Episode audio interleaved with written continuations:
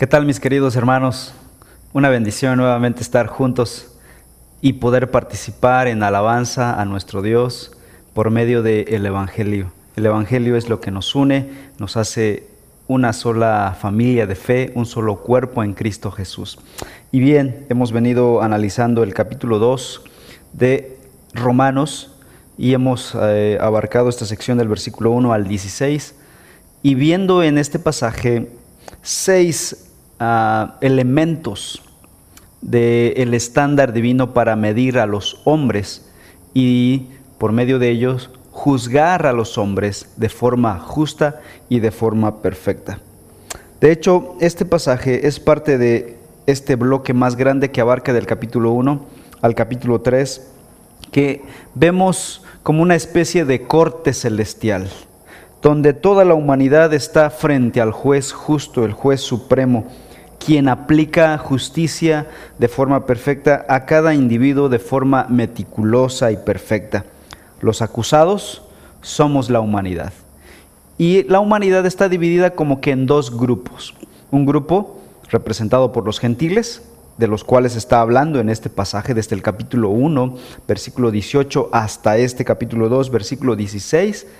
Y el otro grupo es el grupo de los judíos, que comenzará a hablar a partir del versículo 17. Eh, perdón, capítulo 2, versículo 16, que veremos la próxima semana. Eh, en este grupo de los gentiles vemos a dos subgrupos. Uno, el grupo de los ateos, de los escépticos, de los que no creen en Dios, de los que rechazan a Dios y cuya vida moral es realmente inmoral. Viven en perversidad e impiedad. Pero también hay otro subgrupo en el lado de los gentiles. Gente que a pesar de ser atea y de rechazar a Dios, son gente moralmente correctas. Son personas moralistas. Y por al final de cuentas están también los judíos, quienes son religiosos. Y todos delante de Dios están de pie igualmente, en igualdad de condiciones. Delante de Dios hay una culpabilidad universal. No hay nadie más justo que otro. De hecho, en el capítulo 3, al terminar esta sección, va a declarar Pablo, como hemos dicho, tanto judíos y gentiles son igualmente pecadores. No hay justo ni aún uno, dice el apóstol, y empieza a describir la impiedad de los seres humanos. Y es que delante de Dios nadie puede ser justo por sus propios méritos, a menos que esa persona venga en arrepentimiento y fe a Cristo el Salvador. Primero Pablo en esta sección ha denunciado al gentil inmoral, al perverso, pero ahora está desenmascarando en el capítulo 2 al gentil moralista, ya sea ateo, escéptico o ya sea religioso, incluidos los cristianos gentiles nominales, es decir, los cristianos de profesión, que no son realmente convertidos, que viven una eh, aparente fe, una religiosidad evangélica, pero que no son convertidos de corazón. Por sus frutos los conoceréis, dijo Jesús. Y para ello, Pablo, guiado, inspirado por el Espíritu Santo, habla en este capítulo 2 acerca de una vara de medir de Dios. ¿Cómo medirá a los hombres? ¿Cómo juzgará a los hombres? Presenta el estándar divino para medir a la humanidad y ese estándar contiene seis principios generales para juzgar a los hombres. Conocimiento, versículo 1, verdad, versículos 2 y 3, culpa, versículos 4 y 5, obras, versículos 6 al 10, imparcialidad, versículos 11 al 15 y motivo, versículo 16. Estos dos últimos son los que hoy analizaremos. Oremos. Padre Celestial, te queremos pedir en esta hora que seas tú quien abra nuestra mente, nuestro corazón a tu palabra.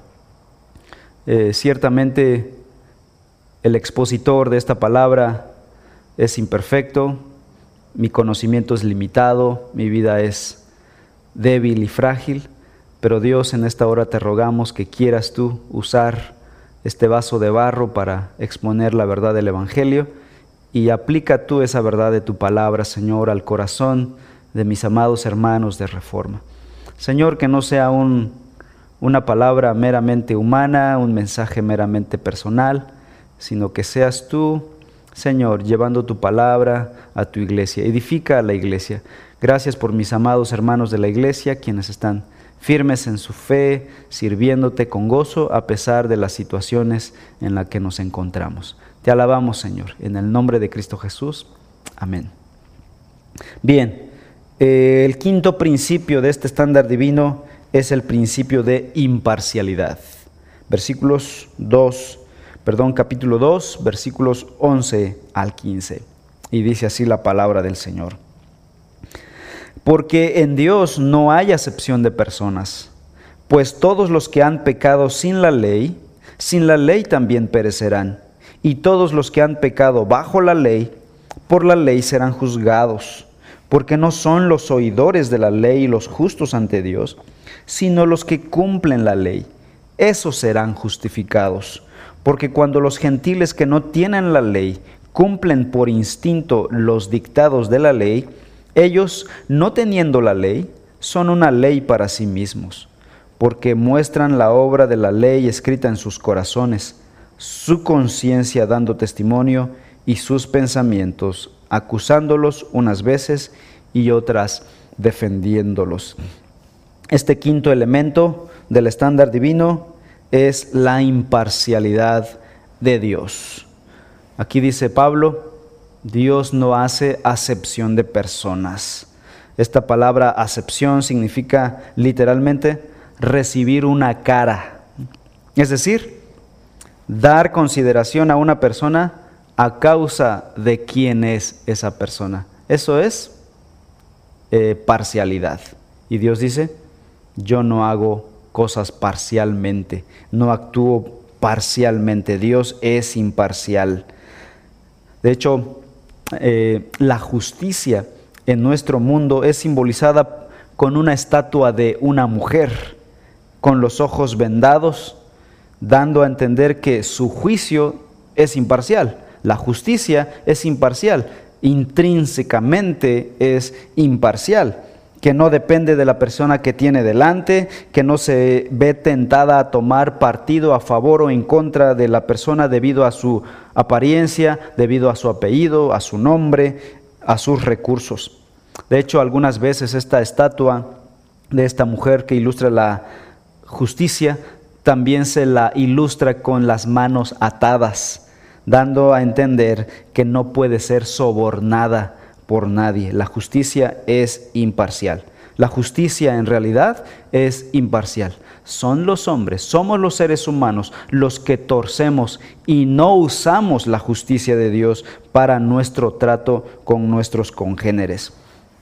Desafortunadamente, aún en, los, en las mejores cortes de justicia humana hay parcialidad y acepción de personas.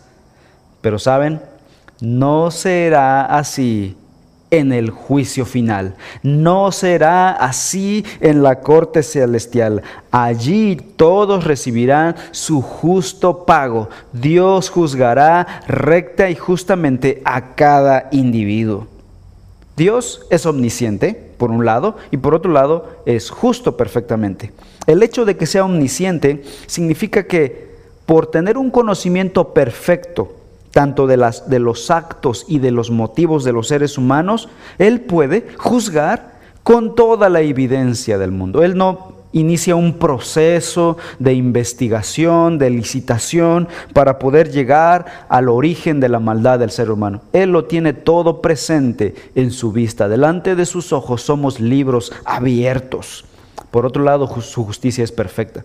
Él no necesita pensar cómo, cómo juzgarnos cómo actuar en base a nuestras obras. Él sabe y Él dictará una justicia perfecta. Así que, por ser omnisciente y justo, Dios dará un justo juicio a los seres humanos. Cosas tales como posición, educación, influencia, popularidad o apariencia física, entonces no afectarán en absoluto en nada la decisión que Dios tome respecto a los destinos de cada individuo. De hecho, Dios es imparcial, no solo con los seres humanos, sino también con los seres angelicales. Incluso la criatura más exaltada, más gloriosa que Dios creó, su ángel perfecto, hermoso, que Él creó para su adoración, el ángel más encumbrado por encima de todos los ángeles, de todas las jerarquías angelicales, según el registro bíblico, Lucifer o Luzbel, este lucero de la mañana, Él mismo se halló orgullo en su corazón y Dios de lo más encumbrado lo desterró a lo más bajo, expulsándolo de su, de su presencia. Isaías capítulo 14, Ezequiel capítulo 28. Dios, damas y caballeros, no hace acepción de personas y de seres angelicales. Delante de Dios no habrá soborno. No podremos sobornar a Dios, no podremos ah, llamar la atención a Dios, no podremos chantajear a Dios como lo hacemos entre nosotros los seres humanos. El más exaltado se convirtió en el más rebajado. Primera de Pedro dice así, capítulo 1, versículo 17. Si tú invocas como Padre a aquel que imparcialmente juzga según la obra de cada uno, entonces, dice, Pablo, dice el apóstol Pedro, conduzcanse con temor durante el tiempo de su peregrinación. Es decir, vivan con temor delante de este juez que juzga de forma imparcial. Colosenses 3:25, Pablo diciendo, porque el que procede con injusticia sufrirá las consecuencias del mal que ha cometido. Y eso sin acepción de personas. Sin embargo, Dios, en su juicio perfecto, dice Pablo aquí, tiene ciertas consideraciones. No injusticia, no parcialidad, consideraciones que vamos a ver a continuación. Tomando en cuenta los diversos grados, y esto lo digo con mucho cuidado y escuchen con atención, Dios tiene ciertas consideraciones considerando los grados de conocimiento de la revelación de Dios a las personas. ¿De dónde saco estas ideas? Bueno, versículo 12. Pues todos los que han pecado sin la ley, revelación de Dios, sin la ley también perecerán. Y todos los que han pecado bajo la ley, por la ley serán juzgados.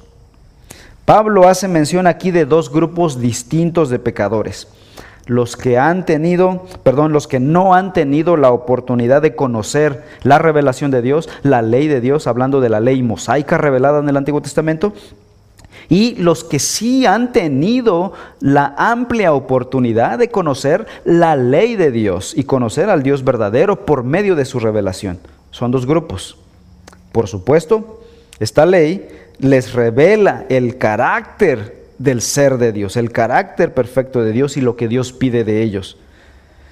Y no es que los gentiles no sean conscientes de la existencia de Dios o carezcan de un sentido de lo bueno y lo malo. De hecho, ya hablamos eh, anteriormente de que Dios les ha revelado por medio de la creación y por medio de sus conciencias la existencia de Dios. Eso venimos hablando desde el capítulo 1, versículo 18. Aún los que no tuvieron la ley tuvieron otra forma de revelación. Dios reveló a ellos su carácter y su persona, su existencia por medio de la creación y por medio de su propio ser, de su propio ADN. Por lo tanto, los gentiles, dice Pablo aquí, dice el Espíritu Santo a través de Pablo, que los gentiles sin ley, que sin ley han pecado, sin ley también perecerán, es decir, serán juzgados. Serán juzgados de acuerdo con su conocimiento más limitado de Dios, pero finalmente conocimiento. Y Dios tendrá esta consideración, es decir, ok, ustedes no tuvieron tanta revelación, pero la tuvieron. Y en base a esa poquita revelación, en base a eso, serán juzgados. No obstante, debido a que tienen la revelación natural de Dios en la creación y en las conciencias, son culpables y por lo tanto responsables ante Dios. Pablo dice tajantemente, la Biblia establece, sin ley pecaron, sin ley serán juzgados y sin ley perecerán. A continuación, Pablo confronta a los judíos. Aquí en este versículo 12 ya está introduciendo a los judíos, de los que hablará más adelante en el versículo 17 y el resto del capítulo 2. No está hablando de ellos eh, solamente, eh, de hecho está hablando de los gentiles, pero ya está introduciendo, está de forma indirecta eh, mencionando a los judíos. Y dice que todos los que bajo la ley han pecado, ¿quiénes estaban bajo la ley? Pues los judíos. Y dice, por la ley serán juzgados. La persona que no ha tenido el beneficio de conocer la ley de Dios será juzgada conforme a su conocimiento limitado de la ley de Dios. Pero la persona que tiene acceso a la ley de Dios será juzgada según su mayor conocimiento acerca de el Señor. Así que, mis queridos hermanos, Dios juzgará a los hombres que tuvieron poca revelación, pero los juzgará. Juzgará a los que tuvieron mucha revelación, pero los juzgará. Ahora la pregunta es, ¿en dónde quedamos nosotros, los mexicanos del siglo XX? Específicamente nosotros, los que estamos escuchando esta, esta predicación, ¿en dónde quedamos nosotros? Hebreos 1, 1 y 2 dice lo siguiente. Dios habiendo hablado hace mucho tiempo, en muchas ocasiones y de muchas maneras a los padres por los profetas, en estos últimos días nos ha hablado por su Hijo. Nosotros los que hemos recibido el Evangelio, tenemos la revelación más grande, incluso más grande que, la, que los, lo que tuvieron los gentiles, y más completa que toda la humanidad pudiera tener. Y ahora piensen en esto. Si aquellos gentiles que tenían un poquito de revelación fueron juzgados duramente y aquellos que tuvieron más revelación, tuvieron la ley, fueron juzgados ampliamente, cuánto más nosotros, cuánta más justicia caerá sobre nosotros los que hemos recibido toda la revelación de Dios. ¿Saben? escuchar el Evangelio nos hace doblemente responsables, porque ya no hay vendaje que nos cubra, ya no hay ignorancia que nos pueda eh, justificar delante de Dios.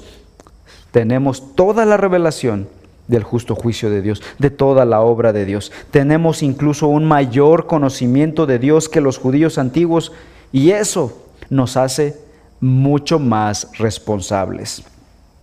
Vean lo que dijo Jesús a los habitantes de Corazín, a los habitantes de Bethsaida y de Capernaum, quienes habían escuchado las enseñanzas de Jesús y habían sido testigos de los milagros del Señor. Ellos habían sido, habían visto con sus propios ojos al Mesías en acción. Y aún así, Bethsaida, Corazín y Capernaum le rechazaron. Vean la palabra de Jesús. Ellos no solamente tuvieron la ley de Dios o no, solamente vieron la existencia de Dios en la creación o en sus conciencias, vieron caminar al Mesías en el agua y hacer otros milagros y predicar.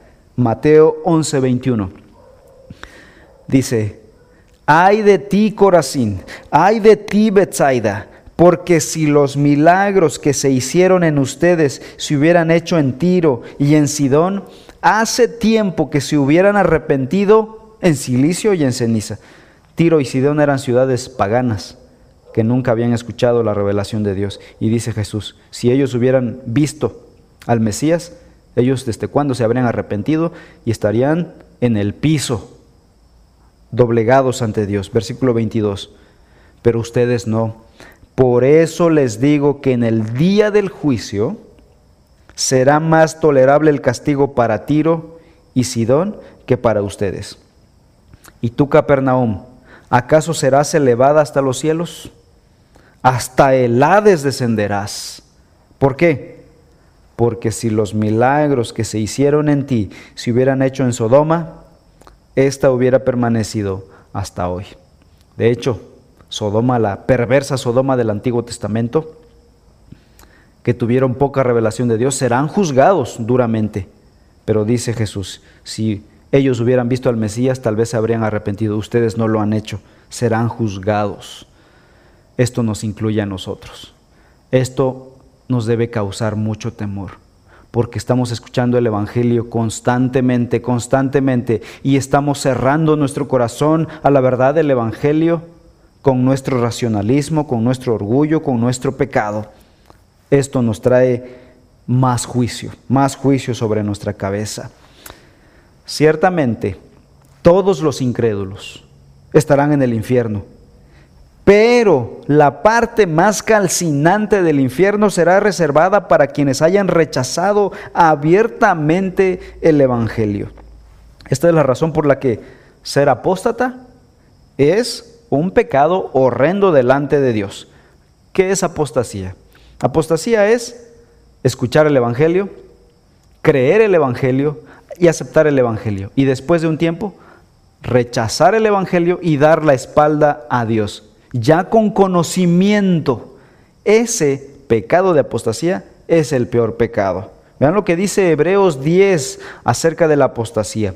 Hebreos 10, 26 al 31, donde dice, porque si continuamos pecando deliberadamente después de haber recibido el conocimiento de la verdad, ya no queda más sacrificio alguno por los pecados, sino cierta horrenda expectación de juicio y la furia de un fuego que ha de consumir a los adversarios.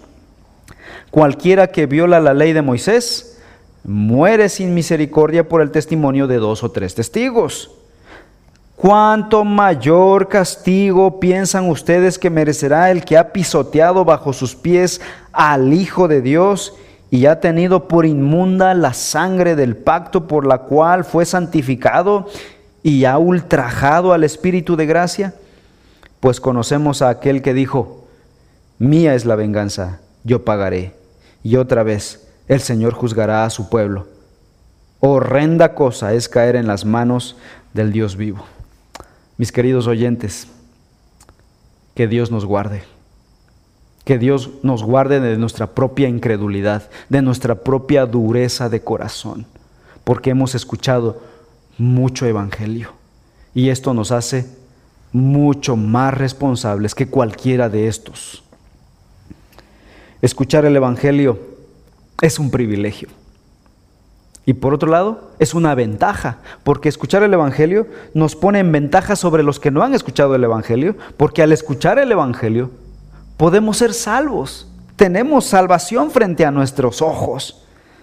Pero si las personas que escuchan el Evangelio no atienden a su llamado, van a terminar mucho peor que aquellos que no escucharon el Evangelio versículo 13, Romanos 2, 13, volvamos a nuestro pasaje y dice, porque no son los oidores de la ley los justos ante Dios, sino los que cumplen la ley, esos serán justificados. Aquí hay una advertencia parecida a la que hace Santiago en el capítulo 1. Santiago dice, por ejemplo, en 1, 22 y 23, sean hacedores de la palabra y no tan solamente oidores, que se engañan a sí mismos. Porque si alguien es oidor de la palabra y no hacedor, es semejante a un hombre que mira su rostro natural en un espejo, pero no hace nada. No hace nada. Es igual a esa persona que escucha la palabra y no obra. Obviamente, este pasaje de Pablo en Romanos, donde dice que son los que cumplen la ley los que son justificados, es una cuestión eh, de semántica que hay que tener atención porque el resto del libro de Romanos enseña que la justificación no es por obras. Obviamente la justificación no viene por cumplir la ley, porque nadie puede cumplir la ley. Tampoco la salvación es por obras. y sin embargo, las obras y el hacer la ley son evidencia de que una persona ha sido salvada. La Biblia enseña que la salvación es solamente por fe en Cristo Jesús. Y el tratar de guardar la ley, el de vivir de acuerdo a los preceptos de la palabra, el hacer obras delante de Dios, obras santas y buenas delante de Dios, son evidencia de que alguien ha venido en fe a Jesucristo. Así que cuando Pablo y cuando Santiago están hablando de justicia y de obras, son el resultado de la verdadera fe. De hecho, Pablo ha dicho esto en Romanos 3:20. ya que por las obras de la ley ningún ser humano será justificado delante de él, porque por medio de la ley es el conocimiento del pecado. Aquí la idea entonces es muy parecida a la de un estudiante. Voy a poner esta ilustración para eh, aclarar un poquito este relajito aparente. Eh, el relajo la causamos nosotros que tenemos un entendimiento limitado. A veces pensamos que la Biblia es un libro eh, ambiguo, confuso, pero no es la Biblia, mis queridos hermanos. Es nuestra mente la que está limitada y la que está manchada con el pecado de Adán y con nuestro propio pecado. Por otro lado, nuestra propia indisciplina al, estudiar la palabra. No es la Biblia, somos nosotros.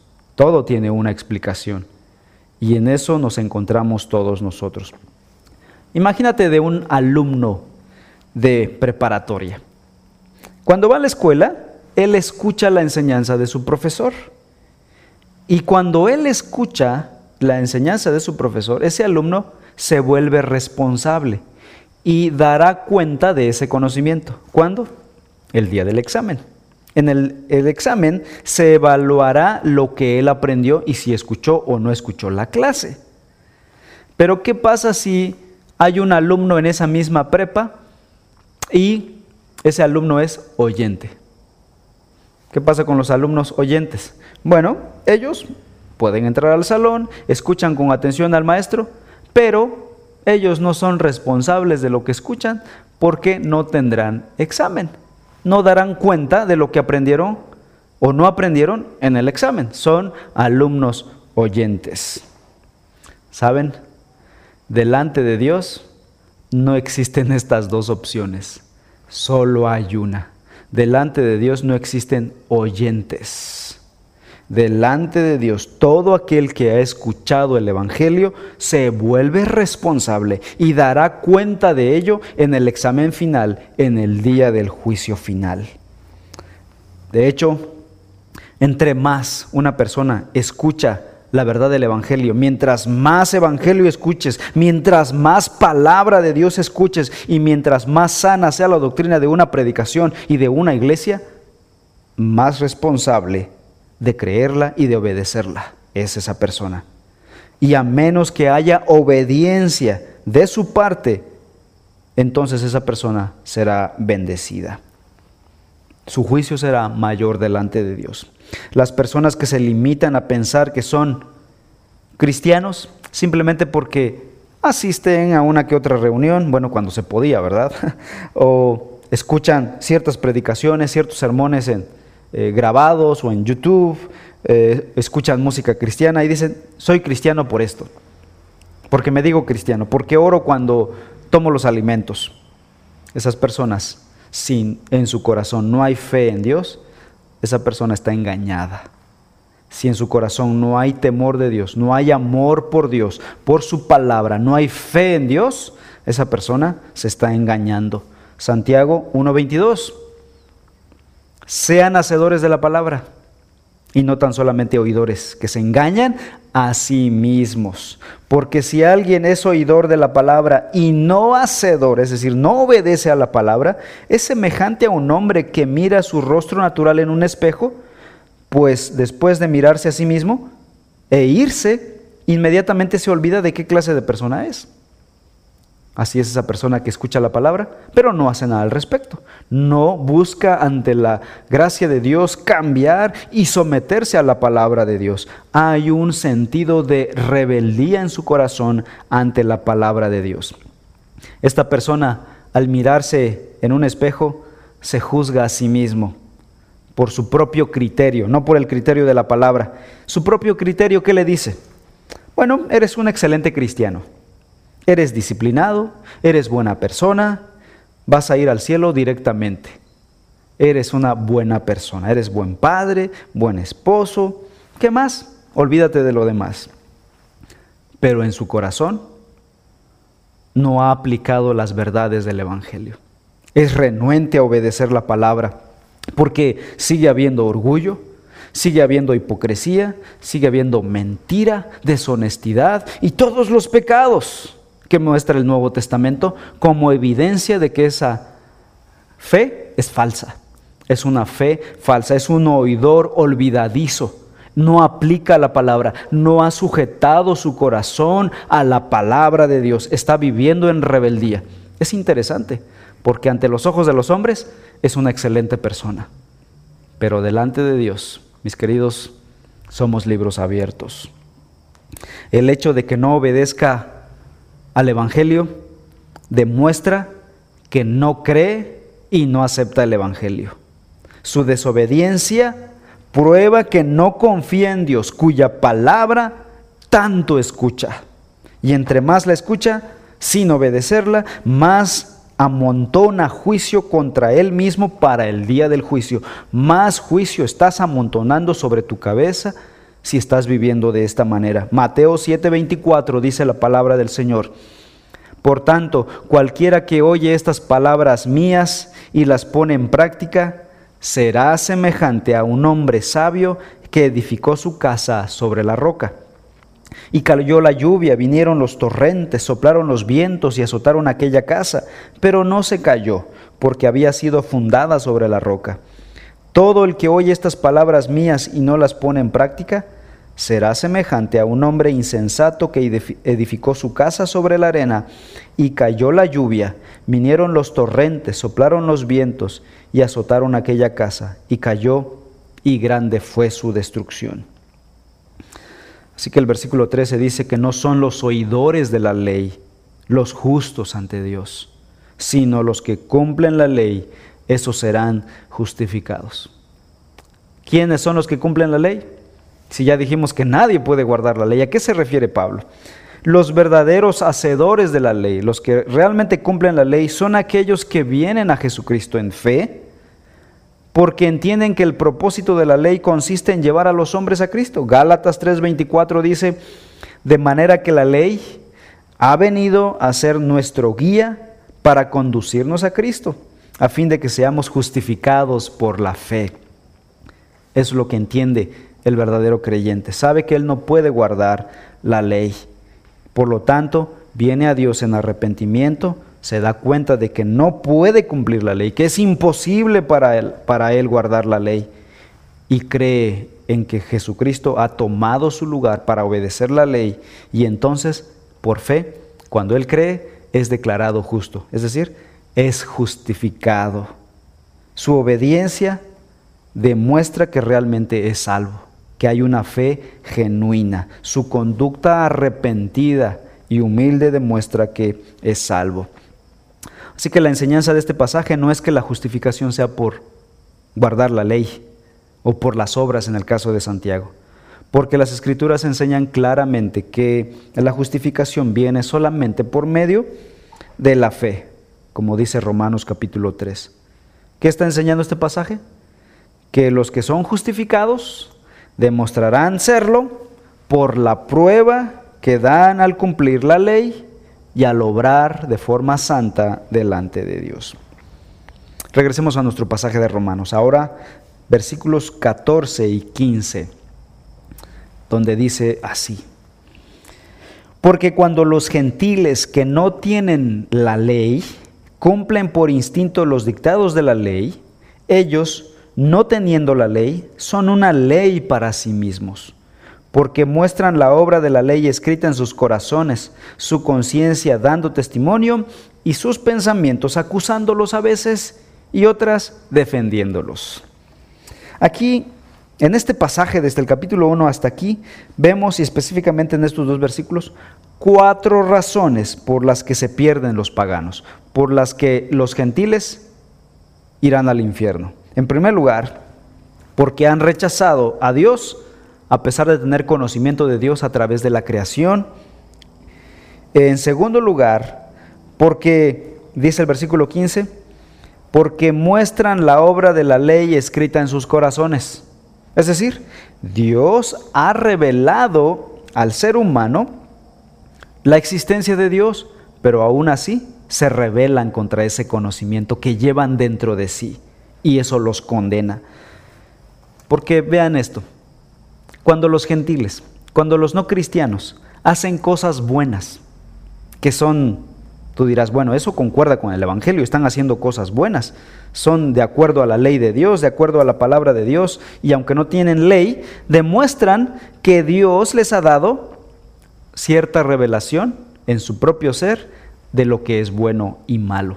Y eso los condena. ¿Qué dice el versículo 14? Porque cuando los gentiles que no tienen la ley cumplen por instinto los dictados de la ley, ellos, no teniendo la ley, son aún ley, son una ley para sí mismos. A través de la historia de la humanidad, muchos inconversos, muchos incrédulos, han sido honestos en sus negocios, han sido buenas personas, respetuosos de sus padres, fieles a sus cónyuges, responsables con sus hijos y muy generosos, muy amables. Estas son cosas buenas que coinciden con el Evangelio. Pero el hecho de que, a pesar de hacer cosas buenas, no crean en Dios, saben que ciertamente estas cosas son buenas, esto es una prueba de que sí tienen conocimiento de la ley de Dios, que dice Pablo aquí, porque están escritas en sus corazones. Pero a pesar de esto, nunca llegan a depositar su confianza en el Dios verdadero. Y entonces sus buenas obras, más que salvarles, los condena más. Da testimonio contra ellos y dará testimonio contra ellos en el día del juicio. Sus obras dirán, tú sabías que Dios existía, porque Él escribió en tu corazón esto, pero aún así no creíste. Así que las buenas obras de los inconversos, más que salvarlos, los condenan más. Tercero, los inconversos son condenados debido a lo siguiente, versículo 15, debido a la conciencia que les da testimonio. Los gentiles obviamente no tuvieron el privilegio de tener la revelación de Dios, la ley de Dios, pero de todas maneras sí tuvieron un testimonio. Y dice aquí Pablo, el testimonio de su conciencia. Hablemos un poquito de la conciencia. Ya introducimos este tema de la conciencia en, en las exposiciones pasadas, pero la conciencia es este, esta marca indeleble de Dios en el ser humano, en la esencia del mismo ser humano. Los hombres poseen un sentido instintivo en su interior acerca de lo que es bueno y malo. No tienen que ir a la escuela para aprender qué es bueno y malo. Esta conciencia se encarga de activar en ellos el sentimiento de culpa. ¿Cómo sabemos que ellos tienen este instinto? Porque sienten culpa. La culpa es activada por la conciencia. La conciencia alimenta la culpa. Esto se llama según Calvino, semen religionis, la semilla de la religión, porque su ser, su conciencia les dice, hay un creador ante el cual darás cuenta. Así que haz lo bueno, haz lo correcto. Las conciencias de los seres humanos tienen diversos grados de sensibilidad. ¿De qué dependen los grados de sensibilidad? Es decir, hay, hay algunos que tienen una conciencia muy sensible, otras de plano, decimos a veces, ni conciencia tiene, ¿no? ¿De qué depende de que algunas personas sean más sensibles y otras no? Del grado de conocimiento que ellos tengan del bien y del mal. Mientras más una persona se expone al Evangelio, a la palabra de Dios, su conciencia es más sensible, es como una fibra óptica, más sensible. la señal que le manda su, conciencia a su ser es más fina, es más clara.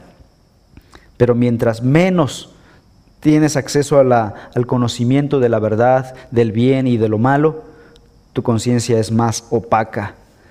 Si una persona, por otro lado, ignora su conciencia, adrede, dicha conciencia se endurece, se va endureciendo cada vez más que tú rechazas y desobedeces el llamado de la conciencia, se hace más insensible y tarde o temprano dejará de mandar la señal, esa señal de danger, danger.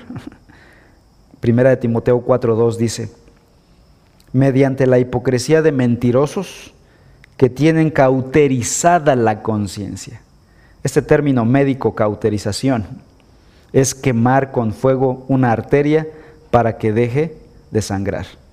Dice Pablo, estos señores han cauterizado su conciencia, han quemado su conciencia para que deje de sangrar, deje de mandar señales, y de tal manera que ya no sienten, han sido vacunados, su conciencia está endurecida.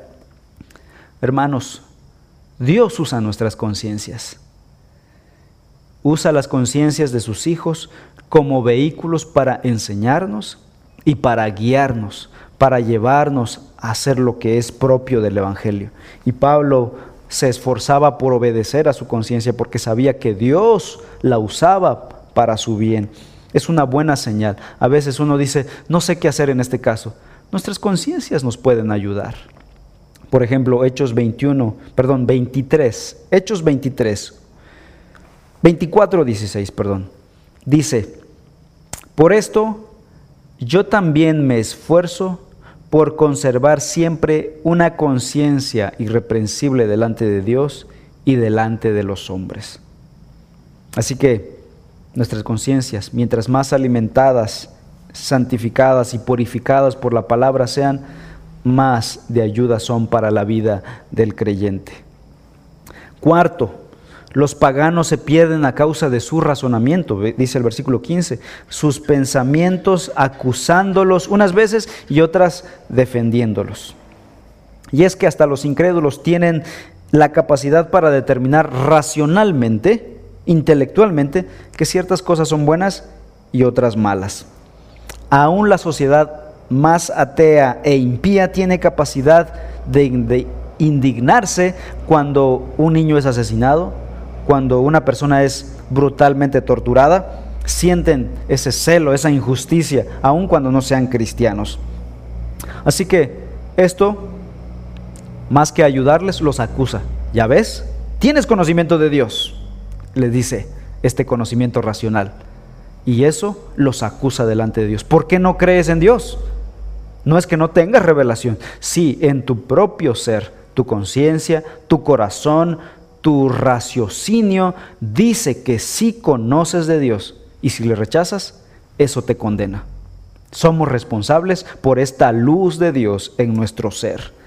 Por estas cuatro razones profundas, ninguna persona, ninguna persona puede sostenerse en pie delante de Dios sin culpa. Todos somos culpables de ser rebeldes delante del Creador.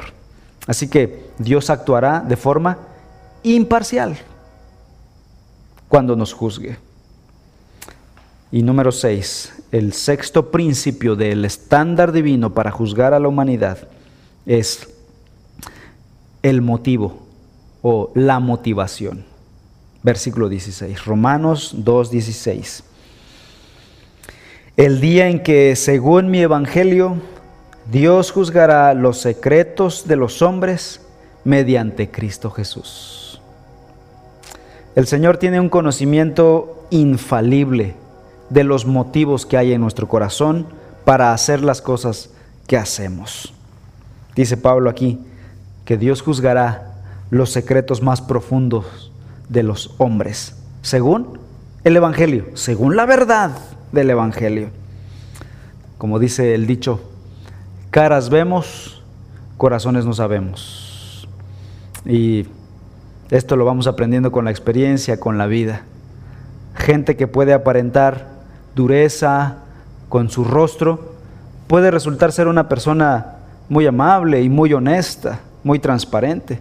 Y personas que aparentan ser tan joviales, tan amables, tan dulces, resulta que son los que nos traicionan, que son los mentirosos, que son los deshonestos y los que más dañan.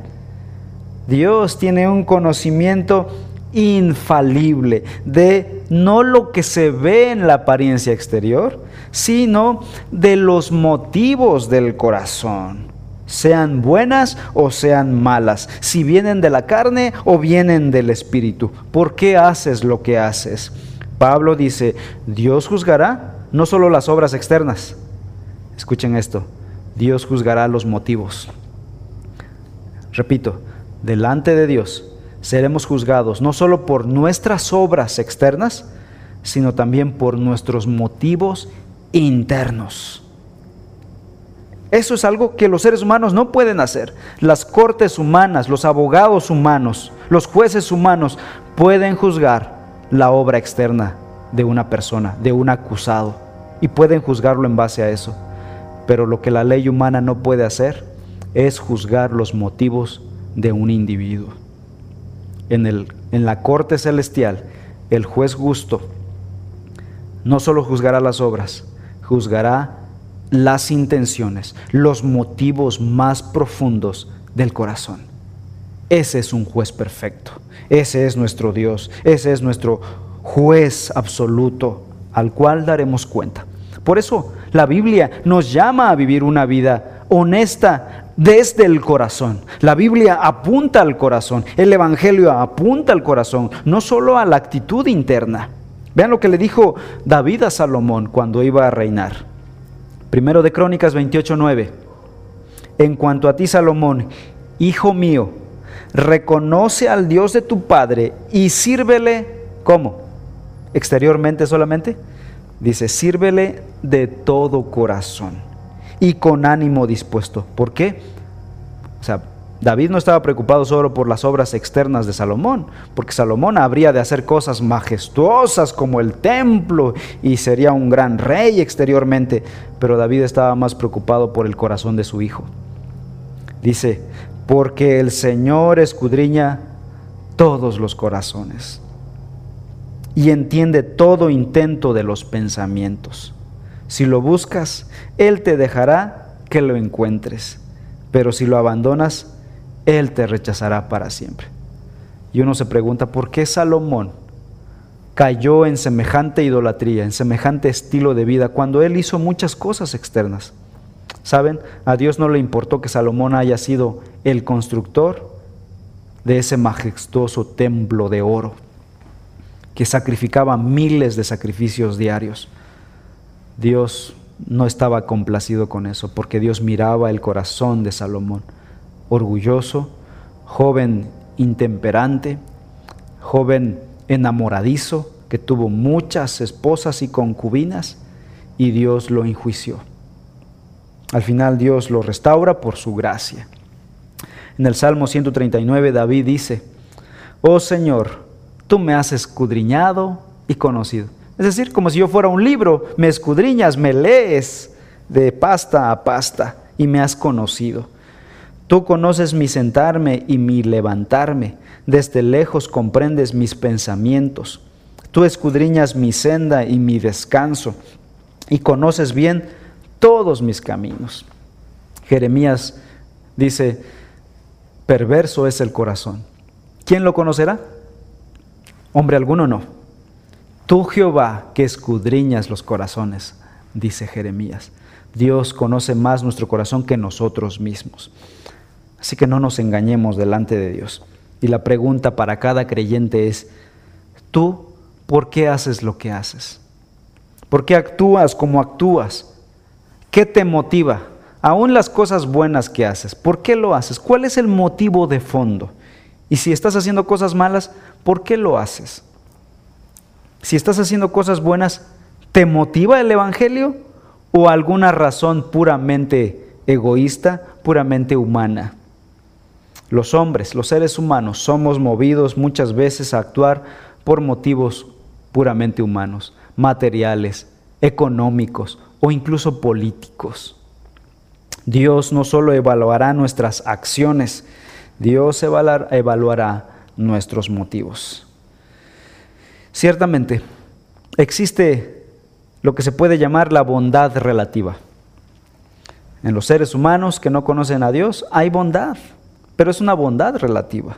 Y tú dirás, ¿por qué ese altruista que no conoce a Dios ha ayudado a tantos huérfanos, a tantas viudas, a tantos hambrientos en el mundo? No cree el Evangelio, ¿por qué Dios lo va a juzgar? Bueno, esa clase de bondad que no satisface a Dios.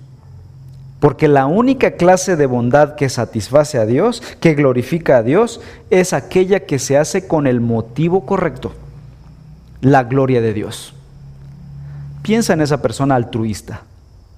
Quizá esa persona esté dando dinero no precisamente por compasión a los necesitados, sino para salir en el periódico o para evadir impuestos o por algún otro motivo para acallar su conciencia. Él no está buscando glorificar a Dios, no está buscando mostrar el Evangelio con esto. Cualquier cosa que se haga en la carne por motivos de la carne no agradan a Dios. Tengo en mente a dos personajes que delante de Dios pecaron, fueron imperfectos, pero uno fue salvo y el otro no. David y Judas. David fue un hombre pecador, él cometió adulterio con Betsabé, incluso asesinó a su esposo para quedarse con ella y otros pecados aberrantes. Y, fue salvo al final de cuentas. Y se le llama un hombre conforme al corazón de Dios. Y Judas nunca cometió adulterio, nunca asesinó a nadie, solo, solo robó 30 piezas de plata y se fue al infierno. Y tú dirás, yo creo que Dios fue injusto con él. David fue peor, para mí David fue peor que Judas. Saben, David ciertamente sí cometió muchos pecados terribles. Sin embargo, la motivación de su corazón era glorificar a Dios. No había una ambición egoísta ni injusta en su corazón. Él buscaba agradar a Dios. Él era honesto. Y saben, cuando él fue confrontado con su pecado, él se arrepintió de su pecado. Los reyes, cuando eran confrontados por alguna persona, algún profeta, ellos tenían la facultad de cortarle la cabeza a esta persona. Pero cuando Natán el profeta vino y le dijo a David, tú eres ese hombre pecador, David no le cortó la cabeza a este hombre, él sabía que era enviado de Dios se arrepintió delante de Dios. Pero Judas, aquel que exteriormente nunca cometió estos pecados, fue buena persona, fue un discípulo de Jesús, intachable por tres años viviendo con Jesús, queriendo ayudar a los pobres, a los necesitados. Este hombre, en realidad, aunque vivía una vida externa inmaculada, buen hombre, este en realidad tenía motivos egoístas, motivos, había avaricia en su corazón. Él robaba de la bolsa porque él era el tesorero y Jesús lo puso a él precisamente porque sabía de qué pie cojeaba. Y saben, Dios estaba probando con eso su pecado. Y él cuando pecó delante de Dios, manifestó la verdadera motivación de su corazón. Este quedó al descubierto y desenmascarado. En su interior llegó a tener menosprecio de Cristo Jesús cuando lo vendió por miserables 30 piezas de plata. Rechazó y pisoteó el Evangelio de Cristo Jesús. Los deseos del corazón que motivaban a estos dos hombres fueron descubiertos delante de Dios y delante de Dios ellos serán juzgados. Conclusión. Un día tú y yo estaremos delante del juez justo, junto a David y junto a Judas. Y yo te pregunto, ¿seremos como David, que a pesar de ser pecadores, imperfectos, llenos de fallas, pero con corazones honestos, arrepentidos? ¿O estaremos del lado de Judas, quizá prepotentes, con una vida inmaculada, con una vida disciplinada, una vida bien vivida, pero con corazones soberbios, prepotentes, menospreciando a Cristo Jesús. Todos daremos cuenta delante de Dios. Y la fe en Cristo Jesús es nuestra única justicia y nuestra única esperanza que Dios aceptará. Él es nuestra única esperanza. Él es nuestra única oportunidad para salvarnos. Romanos 3:20 dice, porque por las obras de la ley ningún ser humano será justificado delante de él, pues por medio de la ley viene el conocimiento del pecado. Pero, dice el apóstol, aparte de la ley, la justicia de Dios se ha manifestada. Y dice el versículo 24, todos son justificados gratuitamente por su gracia, por medio de la redención que es en Cristo Jesús, a quien Dios exhibió públicamente como propiciación por su sangre a través de la fe.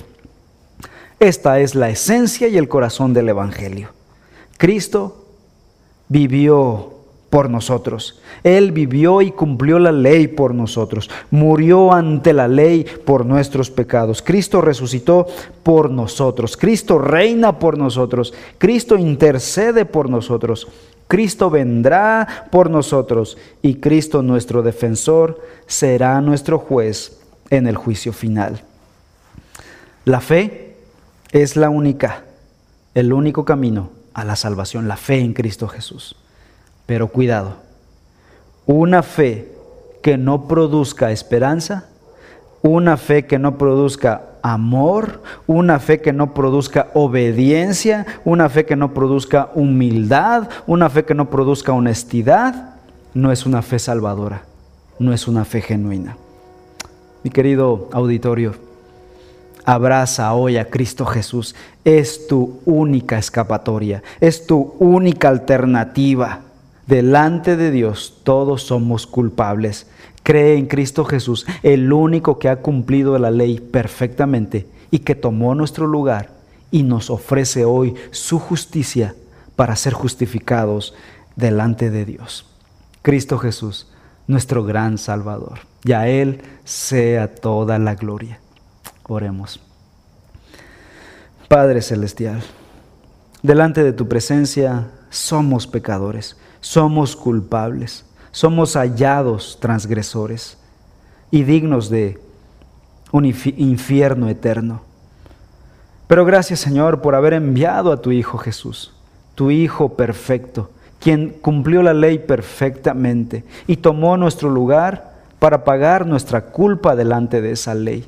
Así que Señor, delante de tu presencia, ahora somos declarados justos si creemos en tu Hijo, si abrazamos a tu Hijo, si creemos sin componendas el Evangelio de tu Hijo. Señor, derrota nuestra incredulidad, derrota nuestro orgullo, nuestra maldad, nuestra mentira, Señor. Sálvanos de nosotros mismos, sálvanos de nuestro pecado, de nuestra condenación, de nuestra esclavitud al pecado, Señor. Edifica tu pueblo, bendice a tu iglesia con tu palabra. En el nombre de Cristo Jesús. Amén.